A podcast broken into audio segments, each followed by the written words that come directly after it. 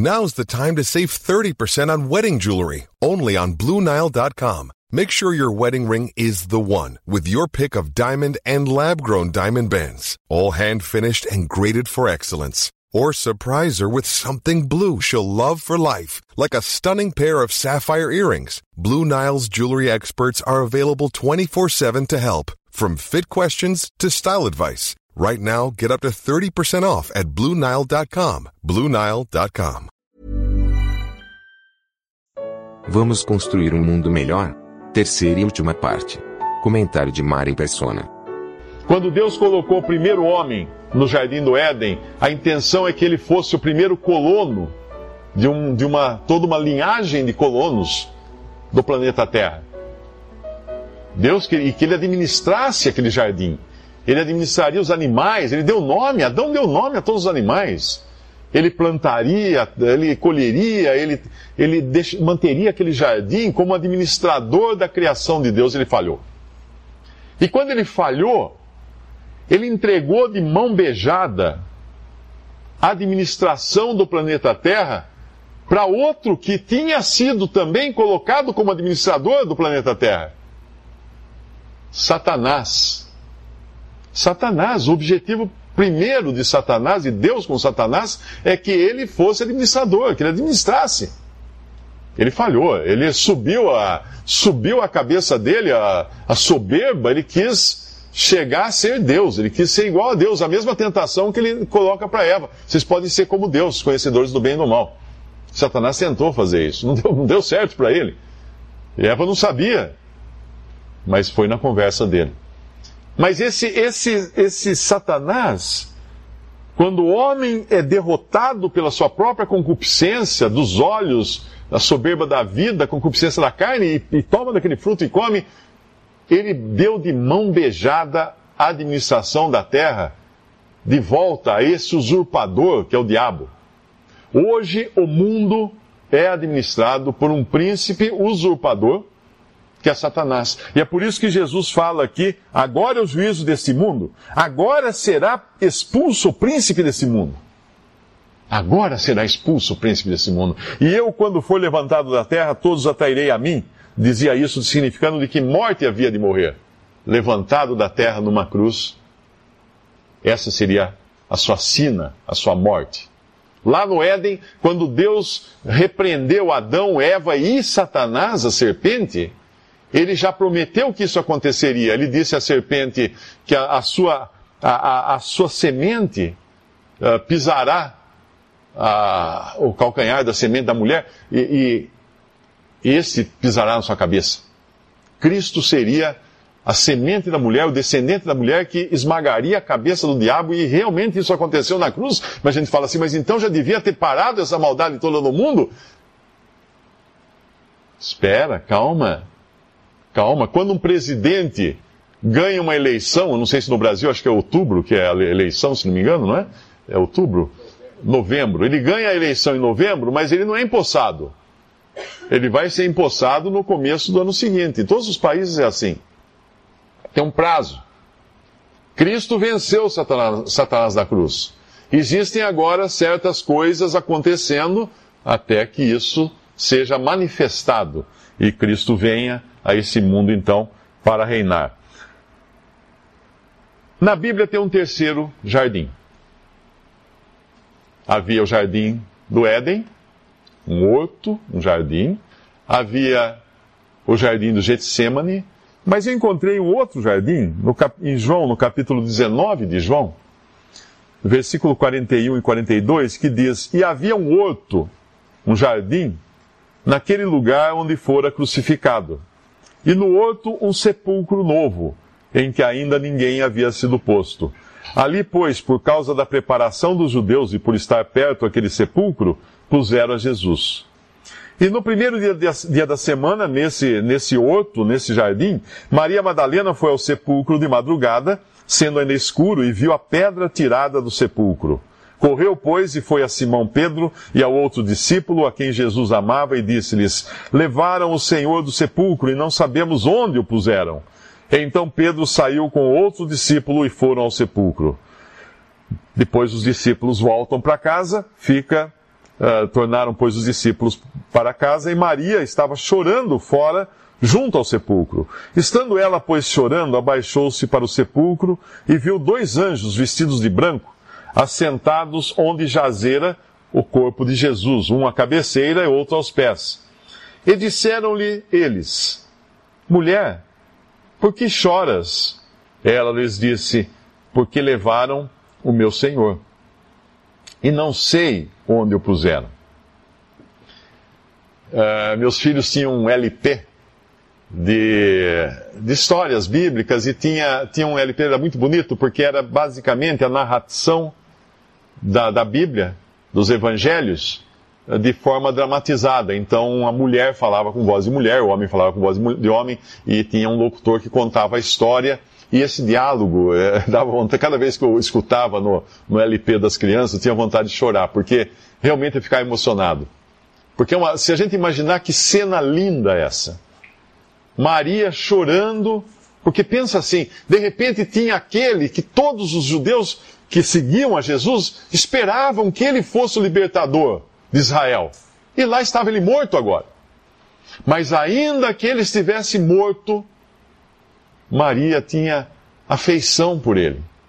Tinha afeição, ela ia lá, queria ver o lugar onde ele foi sepultado, e tendo dito isto, não sei onde o puseram, porque levaram meu Senhor, não sei onde o puseram. Tendo dito isto, voltou-se para trás e viu Jesus em pé, mas não sabia que era Jesus. Ela viu Jesus ressuscitado. Mas não sabia que era ele. Não sei se por causa, porque a aparência dele estava diferente, ou porque os olhos marejados de lágrimas, ou era o lusco-fusco da manhã que estava, estava amanhecendo ainda. Não, não, não dá para explicar. Mas disse-lhe Jesus: Mulher, por que choras? Quem buscas? Ela, cuidando que era o hortelão, o jardineiro, daquele jardim, daquele horto, disse-lhe: Senhor, se tu o levasse, dize-me onde o puseste, e eu o levarei. Disse-lhe Jesus: Maria. Maria, ele a chama por nome. Como é que esse hortelão, esse jardineiro sabe meu nome? Ele sabe. Ele sabe quem você é. Maria, ela voltando-se, disse-lhe: Rabone, que quer dizer mestre. Agora ela sabe quem é.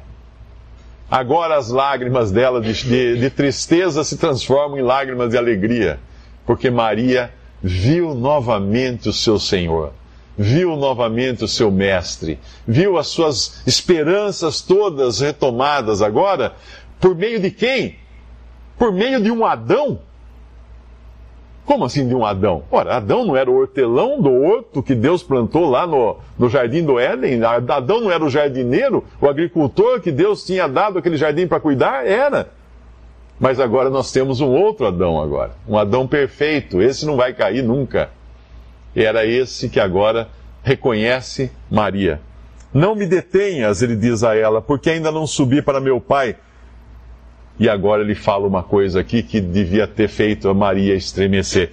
Mas vai para meus irmãos. Ele dá um status. Não sei se vocês lembram, um pouco antes eu li uma passagem onde Jesus está falando: aquele que me serve, os meus servos. Uh, era a qualidade daqueles que o serviam. Mas agora ele está chamando de meus irmãos. É outro status. Uma coisa é um empregado, outra coisa é um irmão. É parte da família. Meus irmãos, dize-lhes que eu subo para o meu pai e vosso pai. Eles agora iam poder chamar Deus de pai, uma coisa inconcebível. Até mesmo na religião judaica, nenhum judeu chama Deus de pai. Nenhum judeu chama Deus de pai. É uma heresia um judeu chamar Deus de Pai. Por isso que quando o Senhor Jesus estava no mundo e falava que eh, falava, orava ao Pai, aquilo, aquilo deixava os judeus arrepiados de raiva, porque aquilo era uma heresia dentro do judaísmo. Ninguém tinha essa liberdade. No Antigo Testamento não tem ninguém chamando a Deus de Pai. Vai para meu Pai e vosso Pai. Dize-lhes que eu subo para meu Pai e vosso Pai, meu Deus e vosso Deus. Disse-lhe Jesus, em verdade te digo, no capítulo, em Lucas capítulo 23, 43, quando ele estava morrendo, na cruz e um, um, ladrão ao lado dele se arrependeu dos seus pecados, falou: Senhor, lembra-te de mim quando vieres no teu reino? O Senhor falou para ele assim: Em verdade te digo que hoje estarás comigo onde? No paraíso. O paraíso? O paraíso. Então aquele lá no Éden, não. Não, tem outro paraíso agora, que esse, esse é permanente, esse é eterno. Esse paraíso, hoje estarás comigo no paraíso. E Paulo escreveu em 2 Coríntios 12, versículos 2 ao 4, conheço um homem em Cristo que há 14 anos, se no corpo não sei, se fora do corpo não sei, Deus o sabe, foi arrebatado ao terceiro céu. E sei que o tal homem, se no corpo, se fora do corpo, não sei, Deus o sabe, foi arrebatado ao paraíso e ouviu palavras inefáveis. Uau, que palavras inefáveis são essas, Paulo, que você ouviu no paraíso? Que ao homem não é lícito falar. Paulo fala que o que ele ouviu no paraíso é impossível de ser falado, transmitido para a mente humana ainda nesse corpo carnal e, e, e finito e ainda cheio de, de defeitos. Mas Deus preparou sim um paraíso. Deus preparou um paraíso. E quando a gente chega em Apocalipse capítulo 2, versículo 7, o Senhor Jesus diz lá: Quem tem ouvidos, ouça o que o Espírito diz às igrejas. Ao que vencer, dar-lhe-ei a comer da árvore da vida que está no meio do paraíso de Deus. Esse é o paraíso de Deus agora. Não é o paraíso do homem. Deus um dia fez um paraíso para o homem, para Adão viver no paraíso, para colonizar o planeta Terra. Agora existe um paraíso que é de Deus, feito para Deus, mas no qual Deus vai incluir o homem. No qual Deus vai receber o homem, como o Senhor Jesus prometeu que iria receber naquele mesmo dia, aquele ladrão arrependido no paraíso. Hoje estarás comigo no paraíso. E ele está lá. Ele está no paraíso. Agora nós temos um paraíso que é chamado aqui de jardim de Deus. Você talvez queira saber o que tudo isso que eu contei aqui tem a ver com você, com a sua vida, com o seu destino. É muito simples. Eu e você fomos feitos para habitar no planeta Terra. Infelizmente chegamos tarde, o paraíso já estava fechado já tinha uma espada flamejante impedindo que todos os seres humanos voltassem para lá. E nós podíamos ficar desapontados com isso e achar que não existisse mais esperança, porque a morte espera cada ser humano no fim da sua jornada. Mas aí nós descobrimos isso: que na cruz, Jesus foi ali pagar pelos nossos pecados, derramar seu sangue, e o sangue de Jesus, Filho de Deus, nos purifica de todo pecado, para preparar uma outra raça, uma outra humanidade, da qual Ele é o protótipo. Ele é o primeiro dessa nova criação, porque Ele ressuscitou agora numa nova criação e subiu aos céus. E agora o Evangelho é anunciado como uma missão de resgate nesse mundo, não uma missão de melhoria do mundo. Um dia vai haver também, o mundo vai ser melhorado por Cristo vir reinar aqui. Mas a esperança que ele dá hoje é muito superior a essa, porque é de um paraíso no céu. No céu, no paraíso de Deus. Para quem? Para quem é religioso, para quem lê a Bíblia, para quem vai à igreja, para quem não. Para quem é pecador. A única condição para ser recebido nesse paraíso de Deus é ser pecador. Eu acho que aqui todos já fizeram a lição de casa e são pecadores, né? Já tem, cumpriram essa condição. Agora existe uma coisinha para ser feita.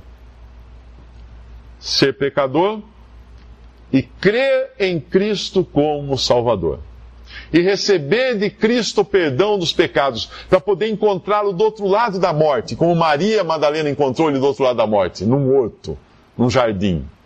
Maria, Rabone, mestre! Cada um aqui que crê em Jesus como seu Salvador, um dia vai ter essa surpresa. Uh, não chamar surpresa, porque já vai estar esperando isso, não é? Mas essa visão, essa, essa visão, esse momento tão, tão delicioso de olhar para a face de Jesus e ele chamar por nome. Ele vai chamar o meu nome, ele vai chamar o seu nome. Você vai escutar da boca dele ele chamar o seu nome. Isso é o paraíso de Deus, porque a, a árvore da vida no meio do paraíso não é outro senão o próprio Cristo. É dele que nós nos alimentamos, é de ele que vai ser o suprimento para todo salvo no paraíso de Deus. Ele vai ser a satisfação. O Jardim das Delícias prometia frutos maravilhosos, mas nós, aqueles que creem em Cristo vão ter a Ele.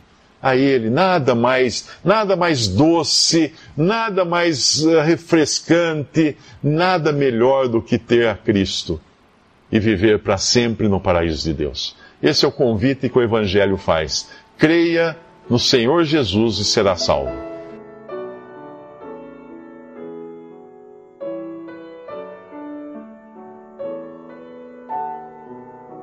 Visite respondi.com.br. Visite também 3minutos.net.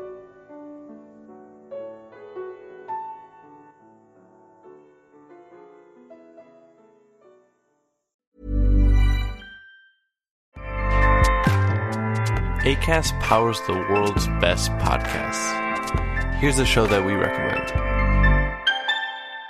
The Real Housewives is a guilty pleasure for most, but if you're looking to not feel guilty about that pleasure, tune in to Everything Iconic with me, Danny Pellegrino, where I break down all the messy moments and behind the scenes antics of Bravo's popular franchise. And on Everything Iconic, I also interview celebrity guests like Kelly Ripa, Kiki Palmer, Drew Barrymore, Cameron Diaz, and more about their guilty pleasures, their past work, and so much more. So if you're pop culture obsessed and find yourself watching way too much reality TV like me, tune in to Everything Iconic with Danny Pellegrino wherever you listen to podcasts. ACAST helps creators launch, grow, and monetize their podcasts everywhere. ACAST.com.